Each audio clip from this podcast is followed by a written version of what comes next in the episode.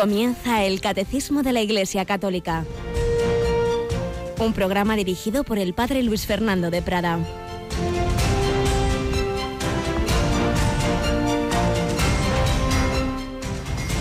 Virgen, que el sol más pura, gloria de los mortales, luz del cielo, en quien es la piedad como la alteza. Los ojos vuelve al suelo y mira un miserable en cárcel dura, cercado de tinieblas y tristeza, y si mayor bajeza no conoce ni igual juicio humano, que el estado en que estoy por culpa ajena, con poderosa mano quiebra, reina del cielo, la cadena. Alabados sean Jesús, María y José. Muy buenos días, queridísima familia de Radio María, hermanos y hermanas en Jesucristo y en la Virgen María. Celebramos una memoria sencilla, humilde, pero entrañable, la presentación de la Santísima Virgen María. Si todo niño israelita era presentado al Señor, como no, la Virgen María llena de gracia desde su inmaculada concepción, que el Señor atraía su corazón hacia sí, puso en ella ese deseo de de virginidad, de consagrarse, y según la tradición no aparece nada en los evangelios, pero está también esa tradición de la Iglesia, pues los padres de, de María la ofrecerían especialmente al Señor y, la consagrarían a Él, pero no haría falta, porque desde luego ella misma, en cuanto fue teniendo conciencia, sin ninguna duda, toda esa plenitud de gracia que tenía, le hacía poner su corazón en el Señor. Hay quien esta cosa dice, bueno, los niños y tal, ¿cómo que los niños? Pues la Madre Maravillas de Jesús, por ejemplo, desde los cuatro años quería ser religiosa y bastantes casos hay de santos y santas que han sentido muy prontito esa atracción al Señor. Pues ¿qué no sería la Virgen María, la Niña María?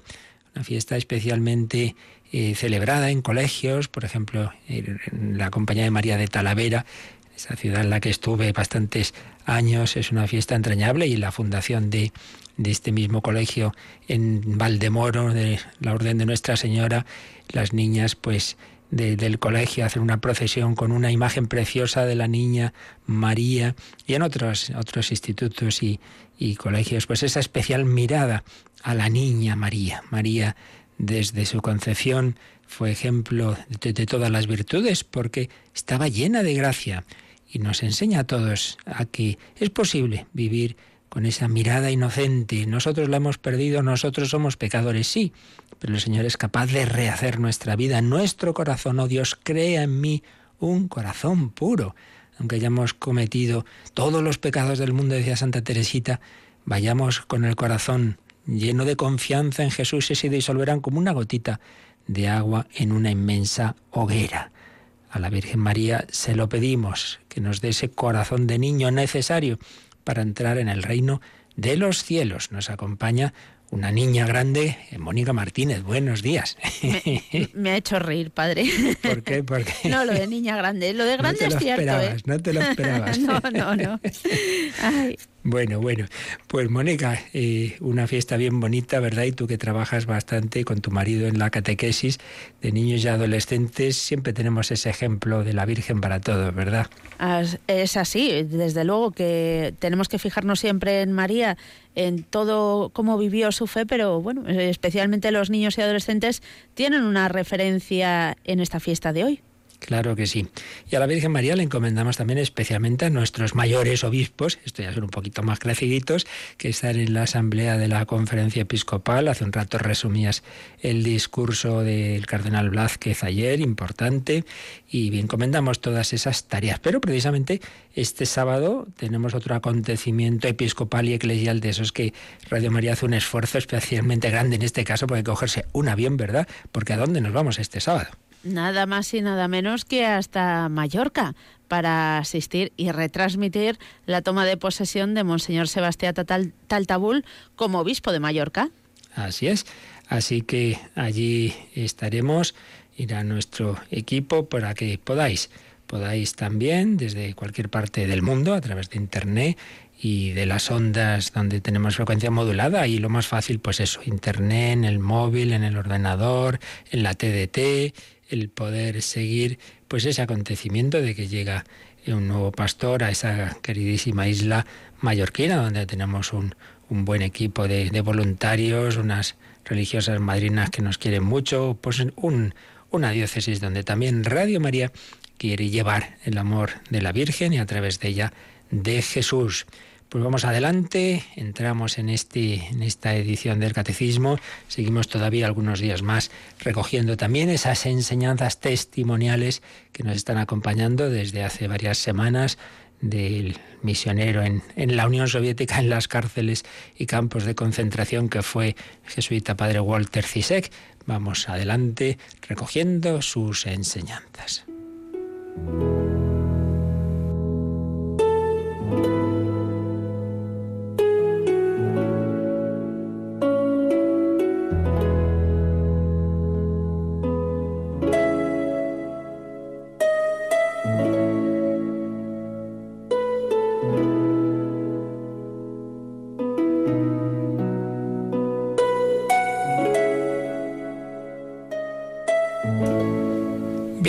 Nos habíamos quedado en las memorias del padre Walter Zizek, caminando por valles oscuros, memorias de un jesuita en el Gulag. Nos habíamos quedado cuando ya cumple esa larga condena en los campos de trabajos forzados de Siberia y le dan una cierta libertad en algunas posibles ciudades en las que podía vivir de la Unión Soviética y en una de ellas pues y contacta con otros sacerdotes y desarrolla un apostolado muy fructífero que llega a su culminación en una celebración de la Semana Santa con muchísimas personas, una noche de vigilia de sábado santo mm, interminable de infinidad de personas que se confesaban, que acudieron a la vigilia, que, que pedían su guía y estaba eufórico, eufórico. Y claro, eso ya era demasiado lo que podía permitir la policía secreta, entonces fueron a por él y le dijeron, ya le habíamos advertido que, que nada de este tipo de apostolados, entonces lo mandaron a otra ciudad y se terminó, pues el único sitio en que había tenido un apostolado así, digamos, con mucho éxito visible. Entonces está en el avión, pues pensando en todo esto con pena, evidentemente, de dejar a aquellos cristianos a los que había acompañado. Y se hacía unas reflexiones que recoge en este libro de memorias y que a todos nos pueden venir bien cuando nos llegan esos momentos de decepción, incluso cuando hemos trabajado por el Señor, pero las cosas no salen como esperábamos. ¿Era realmente la preocupación por los valientes cristianos que dejaba atrás lo que me entristecía? ¿O era la decepción personal por verme obligado a poner fin a mi primera experiencia sacerdotal verdaderamente gratificante, justo cuando las cosas parecían ir tan bien? Si yo quiero que Él permanezca hasta que yo vuelva a ti, ¿qué? Dijo el Señor a Pedro, tú sígueme. Cristo llamó a Pedro aparte y a Pedro le preocupaba a Juan. Y ahora Cristo, a través de la KGB, policía secreta, me sacaba de Norilsk. ¿Por qué dudar de que proveería de algún modo a quienes acababa de dejar, igual que había estado proveyéndoles antes de mi llegada? Mi primera preocupación debía ser ir a donde Él me llevara, descubrir siempre su voluntad en los acontecimientos de mi vida y seguirla fielmente, sin dudas ni preguntas.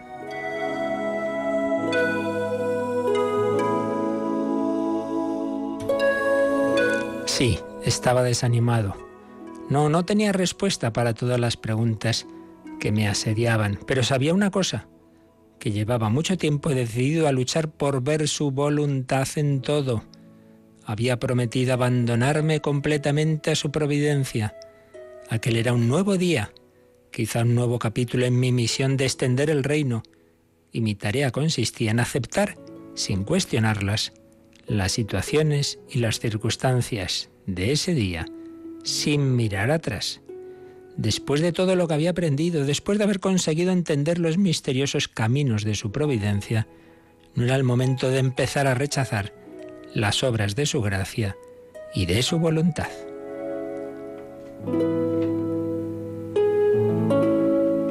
Mi vida como la de Cristo consistía en hacer siempre la voluntad del Padre. Lo que necesitaba era humildad, la gracia de darme cuenta del lugar que ocupo respecto a Dios.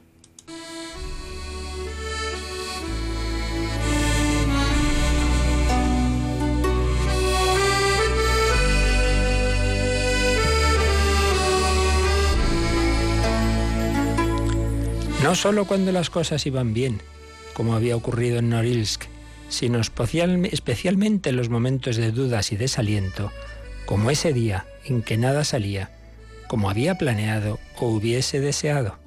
La humildad significa eso, aprender a aceptar el desánimo e incluso la derrota como enviados por Dios, aprender a perseverar y seguir adelante, con el corazón en paz y confiando en Dios, seguros de que lo que suceda merece la pena, por el mero hecho de que en nuestra vida está actuando la voluntad de Dios y nosotros procuramos aceptarla y seguirla.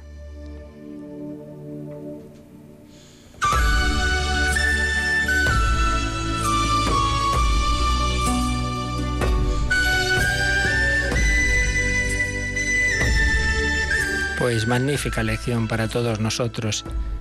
Él había hecho con la mejor intención ese apostolado, se lo habían cercenado, se había quedado desanimado, pero enseguida reflexiona y dice, pero bueno, si todo está en los planes de Dios, después de haber estado 15 años en los campos de trabajo forzados, 5 en la cárcel aquella de Lubianca y bueno, todo lo demás que hemos ido resumiendo en estas semanas, había ido aprendiendo que lo importante no es hacer esto o lo otro, sino aceptar la voluntad de Dios Incluso aceptar esos desánimos, esos fallos nuestros, no darles más vueltas.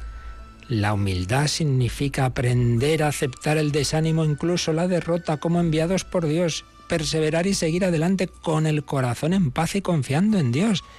Pues no nos ocurrirán cosas tan gordas, pero las que nos ocurran, veámoslas así, aceptémoslas. No quiere decir no luchar, no poner de nuestra parte, pero sí quiere decir no estar ahí dando vueltas y lamentándonos y pobrecito de mí y cosas me pasan. La verdad es que cuando como sacerdote uno escucha historias de personas, cuánto sufrimiento hay tantas veces, cuántas luchas, cuánto, cuánto dolor interno que no se cuenta a cualquiera.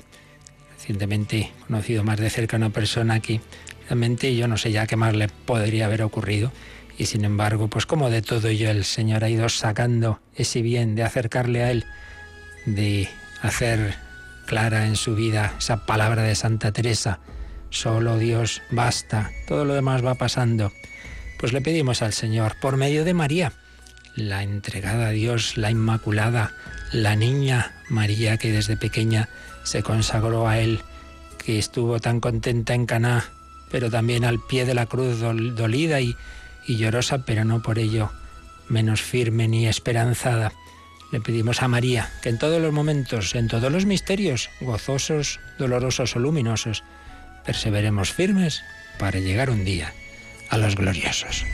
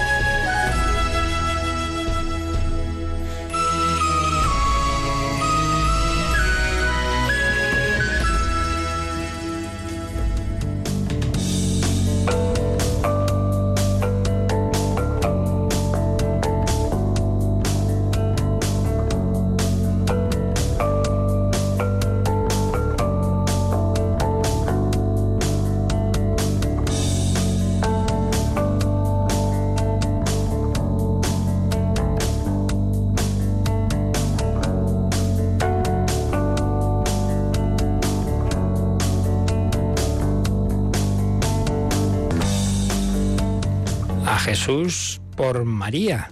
El Espíritu Santo preparó a la Virgen María para que en ella se hiciera carne Jesucristo.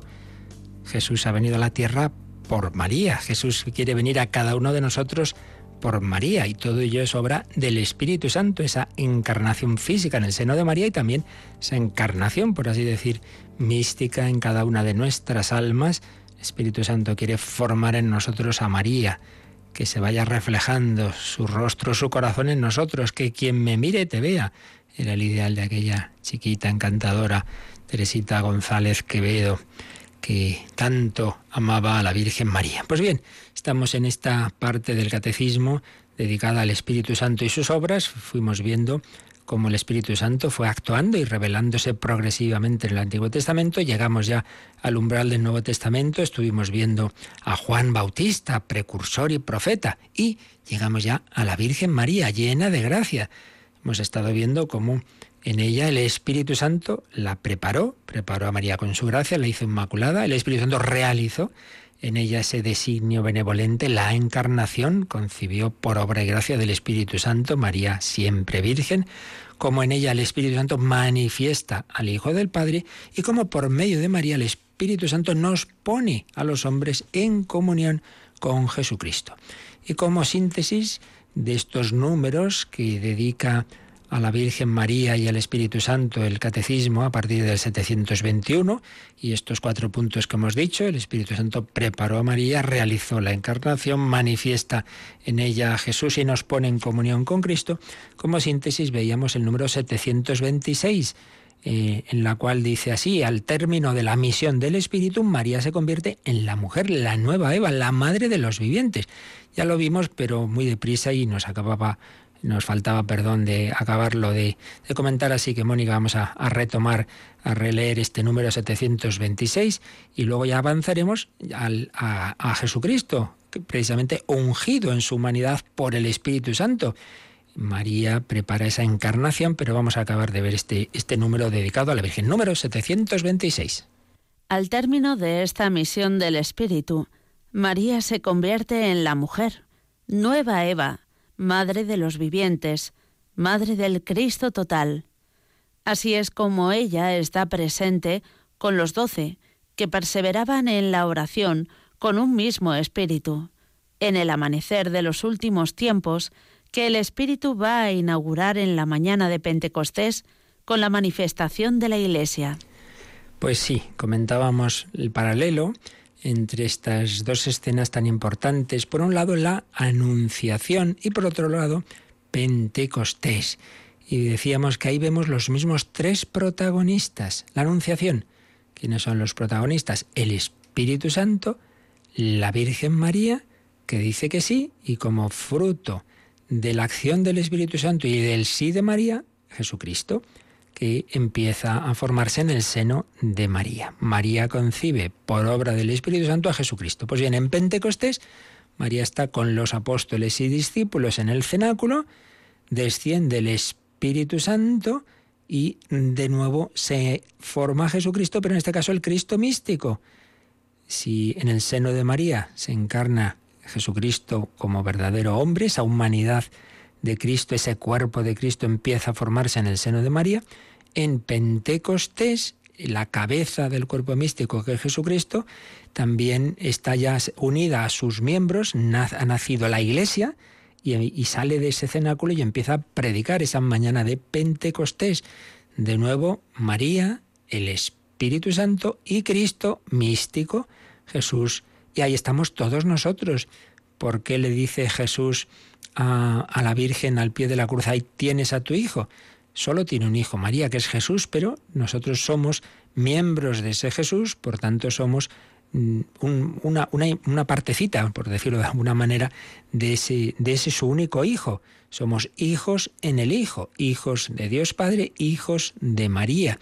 Y a nosotros también nos dice Jesús, mira, ahí tienes a tu madre, porque tú eres yo, porque estamos unidos a Cristo, porque dice San Pablo, no soy yo quien vive, es Cristo quien vive en mí somos uno en Jesucristo.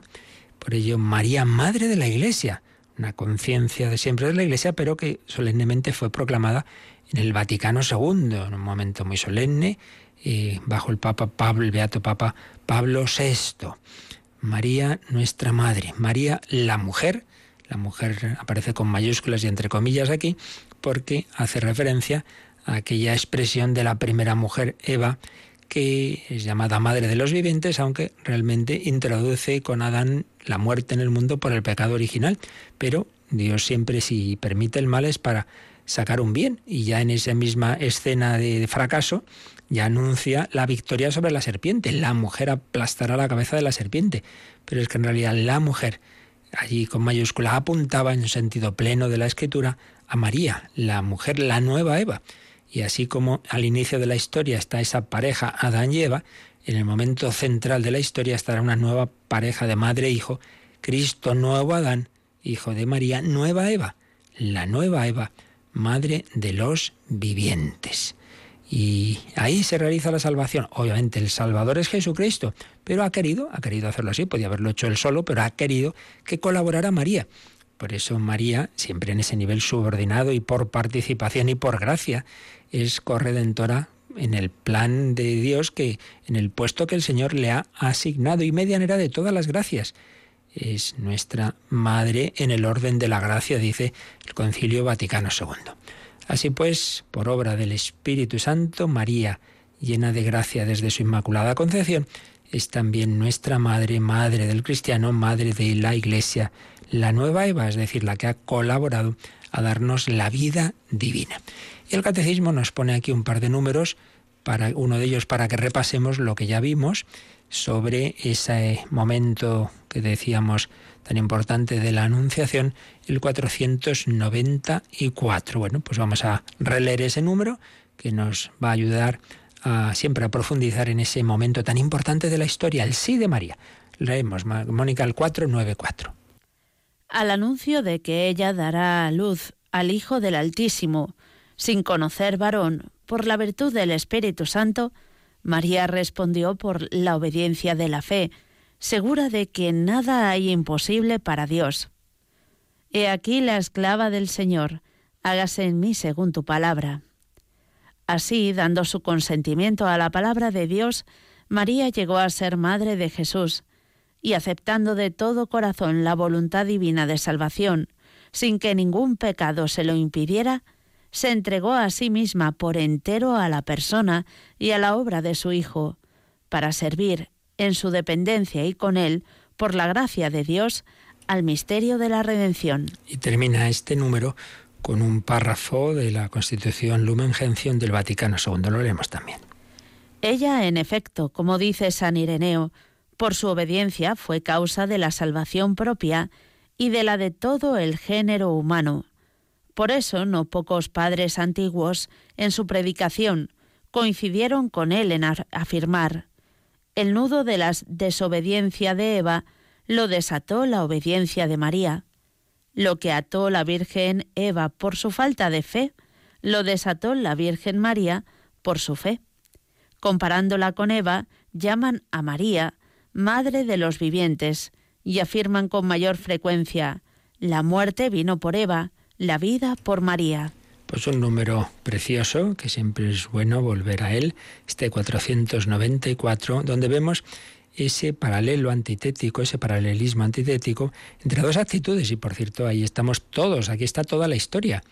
Eva no se fía, desobedece, no se fía de la palabra de Dios, se fía más de la tentación del tentador, de Satanás, simbolizado en la serpiente. En cambio, María sí, María obedece responde al anuncio del ángel, dice, con la obediencia de la fe, una expresión de San Pablo en la carta a los romanos, segura de que, aunque humanamente eh, parezca imposible que sin conocer físicamente a varón pueda ser madre del Mesías, sin embargo, como le dice el ángel, nada hay imposible para Dios.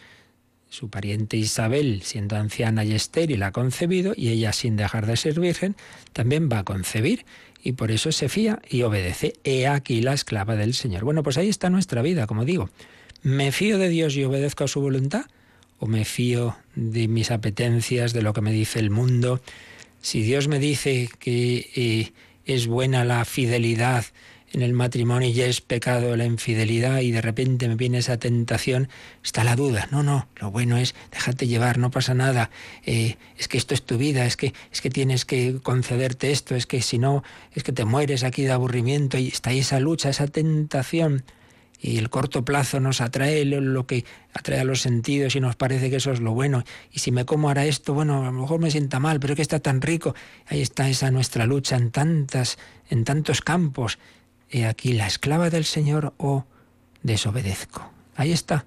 Serás como Eva, serás como María, serás como Adán, serás como el nuevo Adán Jesucristo que dice, hoy aquí, oh Padre, que he venido a hacer tu voluntad. Al Al final la clave está en la obediencia y eso es la clave de la obediencia está en la confianza o desconfianza. Si yo confío en que mi padre me quiere y que todo lo que me dice es bueno, pues como el niño pequeño, no sé por qué me llevan a que me pinchen aquí al hospital, pero mis papás me quieren, pues ya entenderá de mayor que necesitaba esa operación, que si no se hubiera muerto, aunque ahora lo pase mal. Pues fiémonos de Dios, obediencia de la fe, confianza en el amor de Dios. María se ha fiado. Y luego el número 726 también nos dice, en este caso no que repasemos, sino que anticipemos lo que nos dirá mucho más adelante en el 2618. Esta es de la parte de la oración que ya explicó en Radio María el padre Miguel Ángel Morán, pero vamos ahora nosotros a, a ver lo que dice este, este número. Ya sabéis, el catecismo tiene cuatro partes, la cuarta, la más breve, pero quizá la más bonita y más de directa aplicación espiritual, es la parte de la oración. Bueno, pues vamos a ver cómo este número de la parte del Espíritu Santo, esta parte dogmática, digamos, tiene su relación con esta parte de la oración en el número 2618. Lo leemos. El Evangelio nos revela cómo María ora e intercede en la fe en Caná.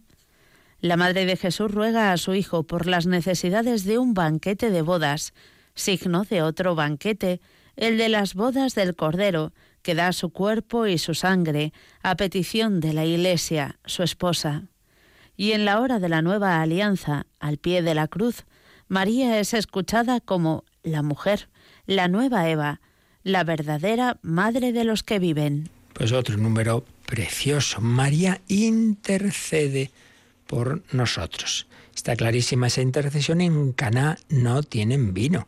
Jesús no hubiera hecho así, según parece, ese milagro, pero la Virgen se lo dice.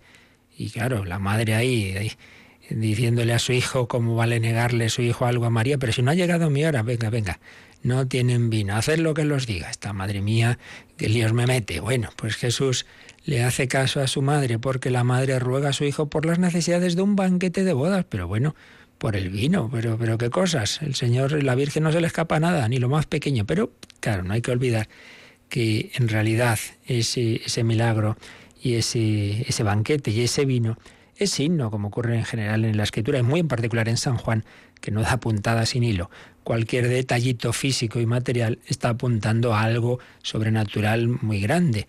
Y aquí es evidente, está apuntando a otro banquete de bodas. Y es que toda la escritura tiene esa clave de que el sentido de la historia es que Dios quiere desposarse con la humanidad y quiere unirse con cada uno de nosotros, quiere ser el esposo de nuestras almas, no solo en el consagrado, en la religiosa, sino en realidad en todo, todo alma cristiana, bueno, toda alma humana está hecha para la unión con Dios en Cristo. Y la plenitud de toda persona está ahí. También los casados, sí, se apoyan, deben apoyarse mutuamente, unirse en comunión, sí, sí. Pero en realidad el esposo con mayúscula, el único que llena del todo, todo corazón, que nos comprende del todo, nunca va a ser una persona humana que entienda y sostenga del todo a la otra y siempre tiene su fragilidad y su limitación, pero el Hijo de Dios hecho hombre sí, me conoce y me comprende. Bien, pues ese, ese banquete de bodas es la nueva alianza que se sella en la sangre del Cordero. Las bodas del Cordero, que da su cuerpo y su sangre, esa es, ese es el verdadero vino, el vino nuevo. Y es la iglesia, su esposa, que se lo pide a Jesús. Pues bien, esa, esa hora de Jesús aún no ha llegado mi hora, llegó en la cruz. Y ahí está de nuevo la Virgen María, la mujer, la nueva Eva, la que intercede siempre por nosotros. No tienen vino. Mira este, mira esta. No tiene fe, no tiene esperanza, no tiene alegría. Ayúdale que no pierda la confianza. Pues terminamos así este apartadito sobre la Virgen María y el Espíritu Santo. Pues vamos a terminarlo siempre de la mejor manera posible, que es invocando a la Virgen María y recordando esta escena esta escena que, que acabamos de repasar, tan importante, de la anunciación del sí de María a la voluntad de Dios, pidiendo que también nosotros se lo demos.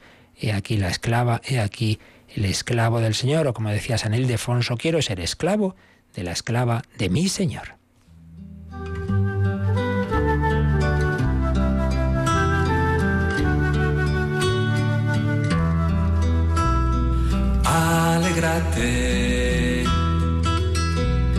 llena de gracia, amada de Dios, contigo está, contigo está el Altísimo. Salve María, pues Dios te ha elegido a ti por tu humillación.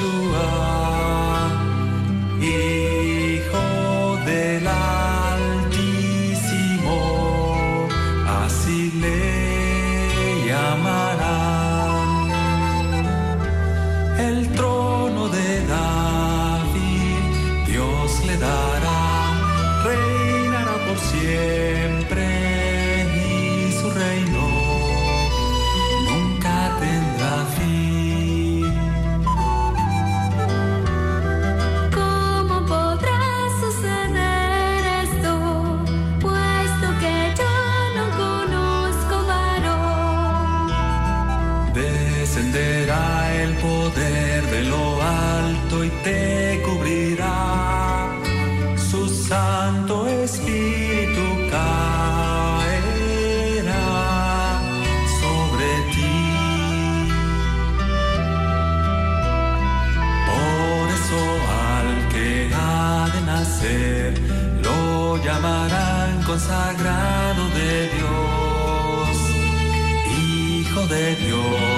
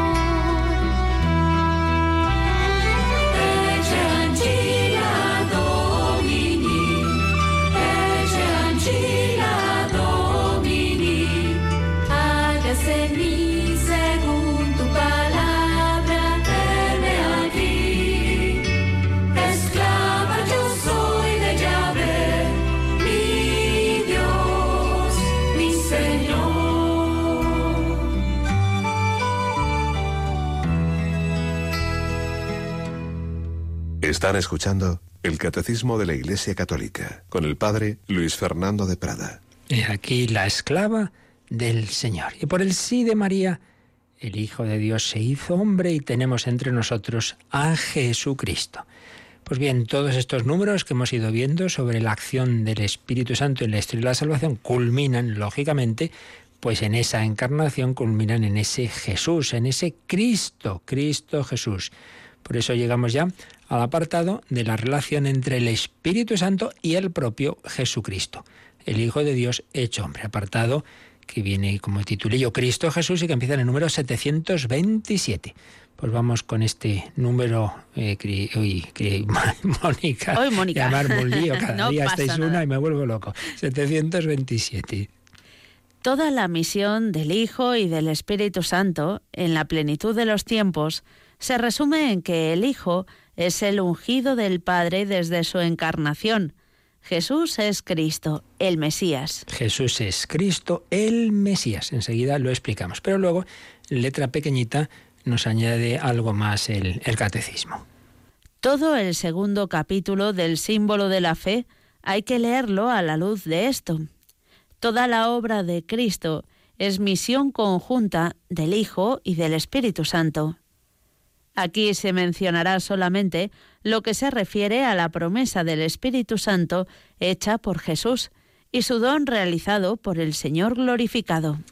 Así pues, lo que nos dice este numerito breve y sencillito es un poco como dar el sentido a lo que va a explicar a continuación. Por un lado, nos va a recordar algo que ya vimos en la segunda parte del credo. Recordad, la parte más larga del credo es la que se refiere a Jesucristo, es el centro de nuestra fe. Estuvimos viendo cómo es el Hijo Eterno de Dios desde toda la eternidad en la Santísima Trinidad. Pero luego vimos cómo por obra y gracia del Espíritu Santo se encarna de María la Virgen y entonces las obras de Cristo en la tierra. Estuvimos viendo largo tiempo los misterios de la vida de Cristo, en la vida, en, bueno, en su encarnación, en, su nacimiento, en la vida oculta, la vida de Egipto, la, la vida pública, eh, la transfiguración y luego ya la pasión y, la resurrección. Todo esto lo vimos con calma, todo eso, como sabéis, está ya recopilado y ordenado, todas esas catequesis y, conferencias complementarias de, de, los sábados en torno al catecismo. Pero ahora hemos pasado a esta tercera parte relativa al Espíritu Santo. Entonces lo que nos ha recordado el catecismo, por un lado, es que precisamente Cristo significa eso, ungido. Ahora Ahora incidimos, incidimos en ello. Pero luego nos dice que ese segundo capítulo del credo, todo lo que vimos respecto de Jesucristo, siempre hay que mm, verlo con esta perspectiva, de que todo lo que hizo Jesucristo, toda esa obra de Cristo, todos esos, todos esos misterios de su vida, no está solo, es misión conjunta del Hijo y del Espíritu Santo. Y aquí una vez más recordamos que la obra de la salvación la ha hecho la Santísima Trinidad y concretamente el Padre nos envía como misioneros a su Hijo y al Espíritu Santo, que actúan juntos. La diferencia es que a Cristo le vemos, le vemos en el sentido dado, que, se hizo hombre y ahí le vieron y le tocaron, y al Espíritu Santo no. Entonces, claro, lo que nos es fácil a nosotros, y para eso se ha hecho hombre, es, es, ese seguir a Jesús, es ese ver una imagen del niño Jesús, de Cristo en la cruz. Eso nos entra por los ojos, somos seres corporales en que como decía los filósofos clásicos griegos desde Aristóteles, claro, el conocimiento sí llega al entendimiento, llega a la inteligencia espiritual, pero entra por los sentidos. Y Dios que lo sabe, nos ha dado esa, esa imagen humana de, de Jesucristo para que realmente podamos enamorarnos de Dios viendo a Jesús. Pero todo eso es posible porque internamente el Espíritu Santo actúa en nuestro corazón, si no ni siquiera podíamos tener fe. Nadie puede decir Jesús es el Señor, sino en el Espíritu Santo. Pero incluso antes de esa acción en nosotros está la acción en el propio Jesucristo.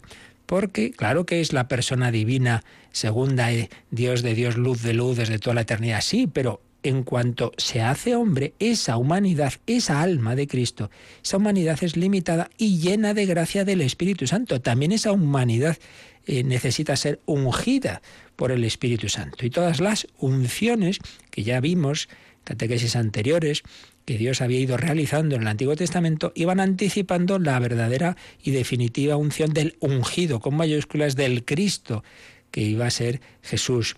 La unción de los sacerdotes, de los profetas, de los reyes, eh, eran anticipo de Cristo sacerdote, profeta y rey.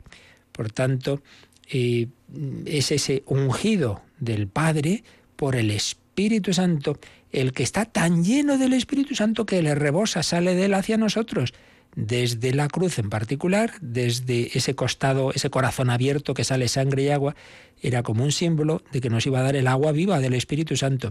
Y eso va a brotar a raudales desde Pentecostés. Una vez que Jesús ya está glorificado a la derecha del Padre, desde el Padre nos envía su Espíritu. Ese Espíritu que llenaba su alma, ahora se nos comunica desde ese corazón abierto, roto en la cruz, pero que ahora está glorioso, latiendo con latido plácido e inextinguible, decía el Papa Pío XII en la encíclica sobre el corazón de Jesús, Aurietis Aquas. Toda la misión del Hijo y del Espíritu Santo en la plenitud de los tiempos se resume en que el Hijo es el ungido del Padre desde su encarnación. Jesús es Cristo, el Mesías. De hecho, Mesías, Mesías en hebreo, traducido al griego, es Cristo. Cristo es decir, ungido. Esto ya lo vimos, pero el catecismo, pues una vez más nos viene bien repasar. Nos recuerda que hubo un, un número, el 438, que vimos hace bastante tiempo, donde se nos explicaba precisamente qué significa la palabra Cristo. Se dedicaba a ello varios números, pero particularmente vamos a leer, como nos sugiere aquí el catecismo, a releer el número 438. La consagración mesiánica de Jesús manifiesta su misión divina. Por otra parte, eso es lo que significa su mismo nombre. porque en el nombre de Cristo está sobreentendido el que ha ungido, el que ha sido ungido, y la unción misma con la que ha sido ungido. El que ha ungido es el Padre, el que ha sido ungido es el Hijo, y lo ha sido en el Espíritu, que es la unción. Su eterna consagración mesiánica fue revelada en el tiempo de su vida terrena, en el momento de su bautismo, por Juan, cuando Dios le ungió con el Espíritu Santo y con poder, para que él fuese manifestado a Israel como su Mesías. Sus obras y sus palabras lo dieron a conocer como el Santo de Dios. Pues este número 438 nos ha explicado qué significa eso de Cristo, el ungido. Es ese su mismo nombre, aquí ha citado el catecismo a San Ireneo, el que nos viene a decir, nos viene a hablar de la Trinidad, porque decía San Ireneo que al hablar de Cristo se sobreentiende, por un lado, si es el ungido, alguien le ha ungido. ¿Quién? El Padre. El Padre lo ha ungido. ¿A quién? A su Hijo. El Hijo es ungido. ¿Y la unción cuál es? El Espíritu Santo.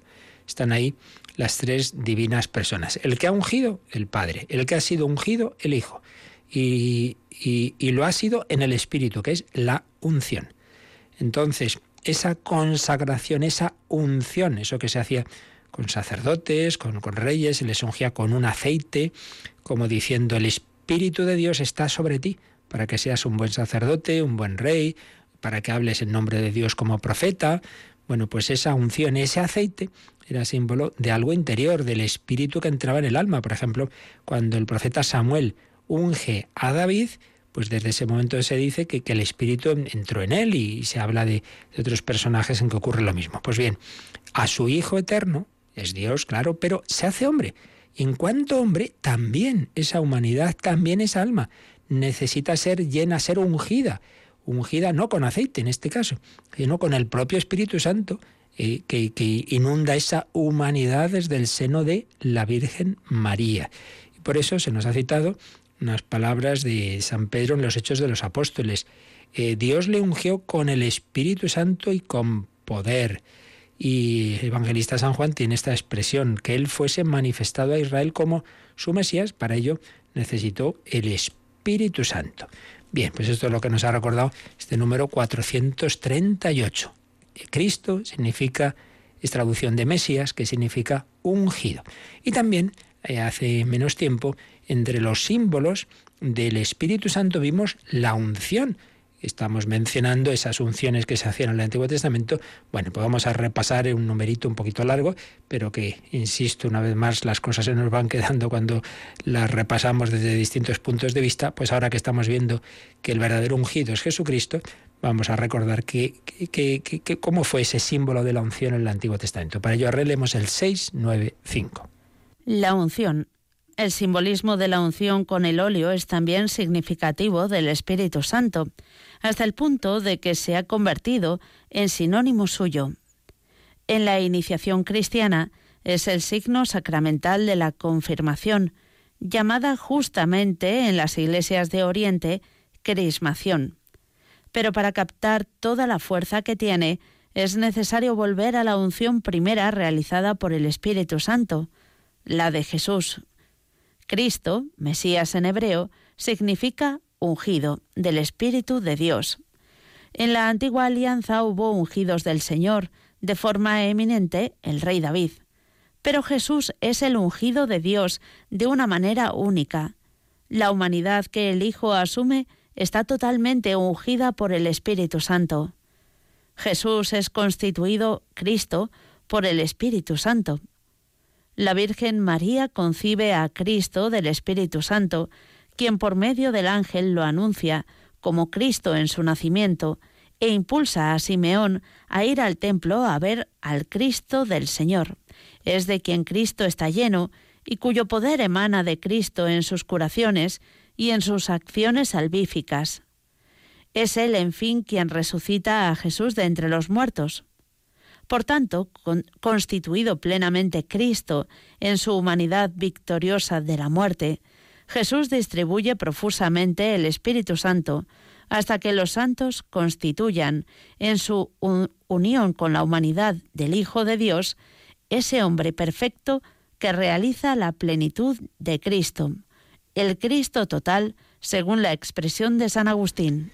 Pues en efecto es un número larguito, pero es que realmente hace una síntesis preciosa de lo que significa la unción desde el Antiguo Testamento, esas unciones a los ungidos del Señor, como el rey David, pero que anticipaban al verdadero rey, al verdadero sumo y eterno sacerdote, al ungido del Señor, el Cristo, que lleno del Espíritu Santo, y con el cual va a realizar sus curaciones y, y en cuyo en la fuerza de ese espíritu va a decir sus palabras y por ese espíritu también va a ser su humanidad resucitada y ahora ya glorioso y resucitado, pues es el que siempre ha sido hijo de Dios, pero ahora se manifiesta en su poder, en su humanidad, una humanidad en la que vemos plenamente quién es Jesucristo y desde esa humanidad eh, resucitada distribuye profusamente, dice el catecismo, el Espíritu Santo.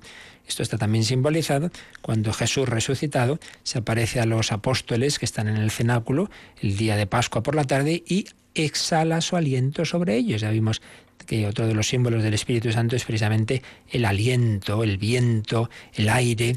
Exhala ese aliento como diciendo, ahora os comunico el Espíritu Santo. Finalmente recordemos que hay otra escena en la que aparece la Santísima Trinidad y en la que aparece este misterio de, de Cristo como ungido del Padre, que es el bautismo del Señor. Por eso el catecismo nos dice que podemos también repasar el 536. Bueno, pues vamos a leerlo ya para terminar este, esta catequesis del día de hoy.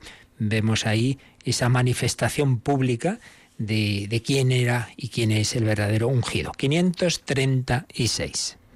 El bautismo de Jesús es, por su parte, la aceptación y la inauguración de su misión de siervo doliente. Se deja contar entre los pecadores. Es ya el Cordero de Dios que quita el pecado del mundo. Anticipa ya el bautismo de su muerte sangrienta.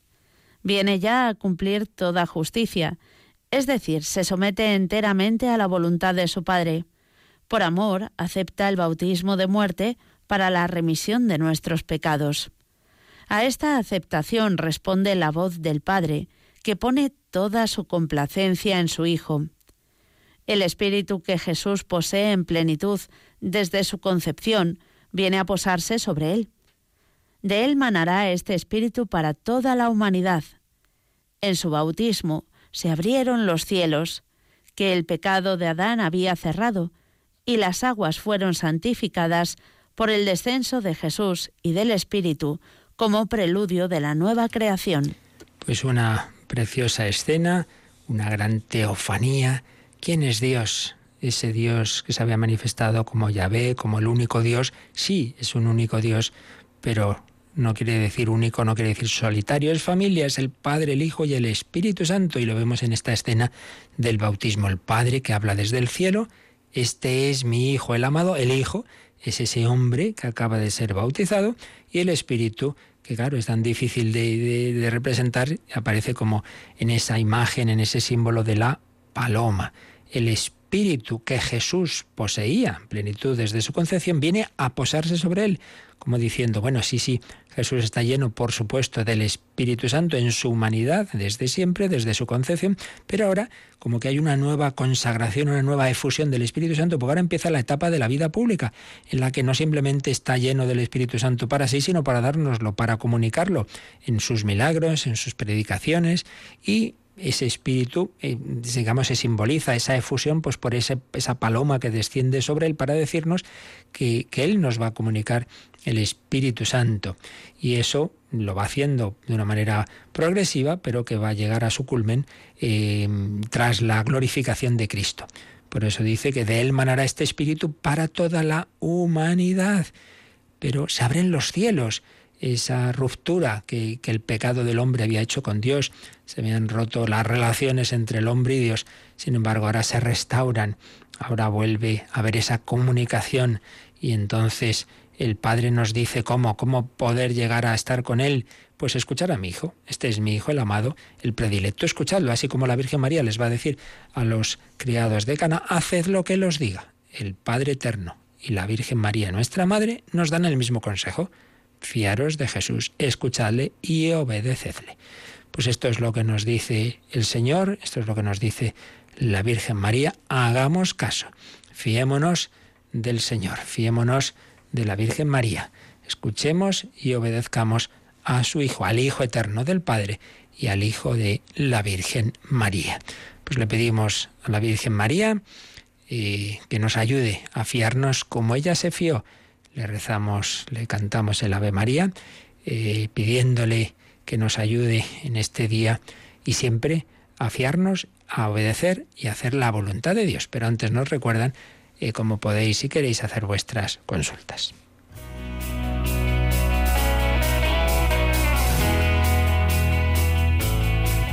Participa en el programa con tus preguntas y dudas. Llama al 91 005 9419. 91 005 9419. También puedes escribir un mail a catecismo arroba radiomaria.es. Catecismo arroba radiomaria.es.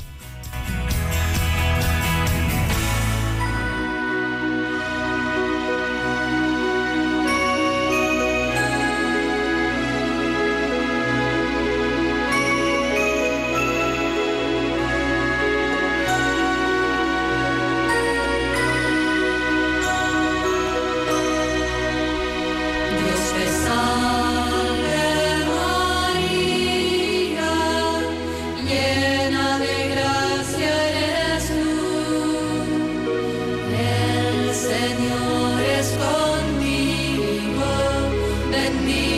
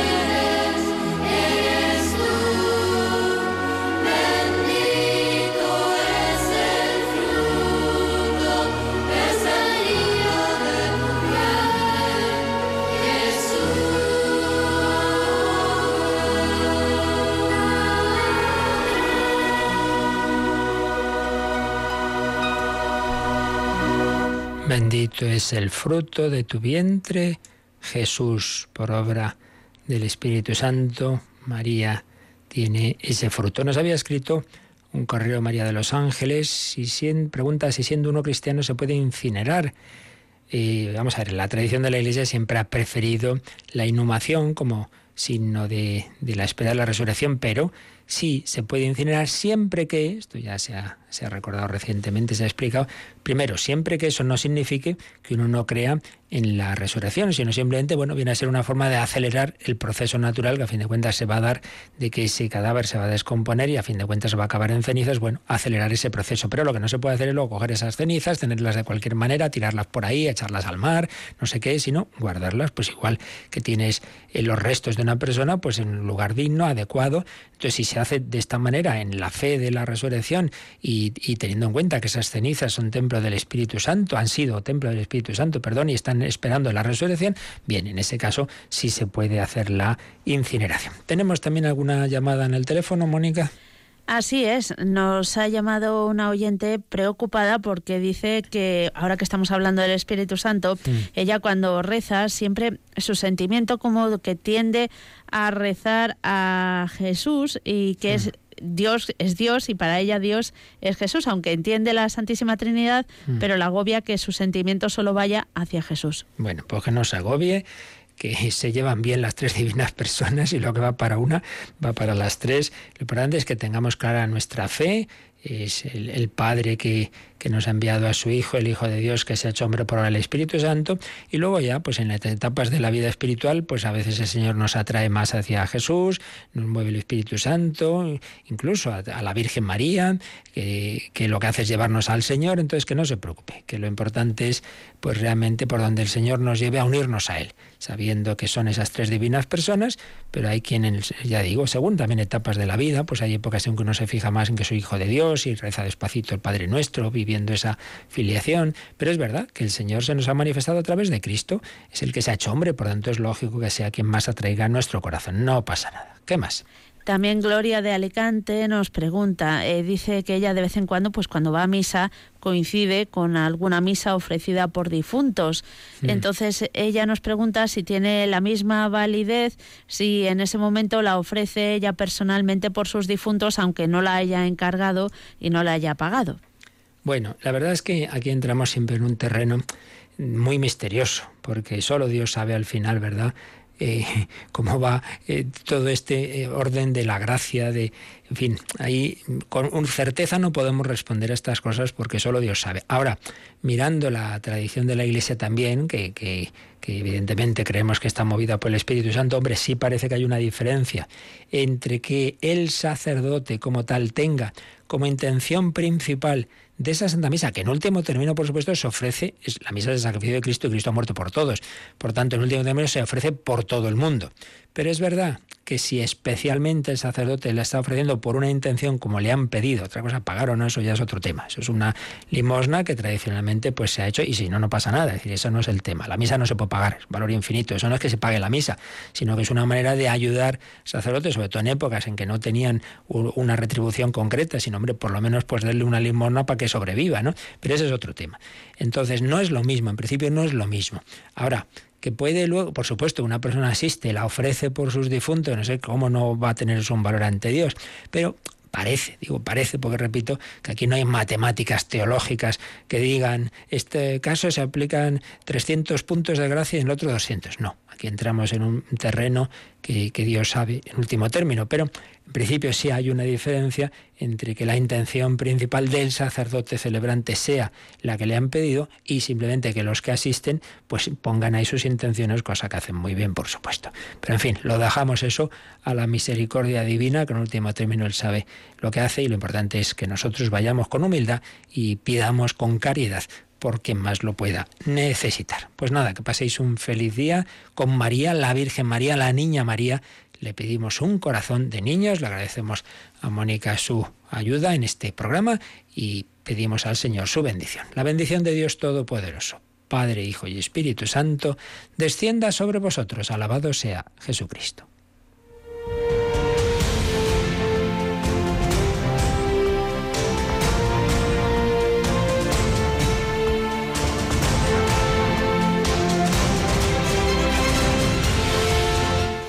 Han escuchado en Radio María el Catecismo de la Iglesia Católica.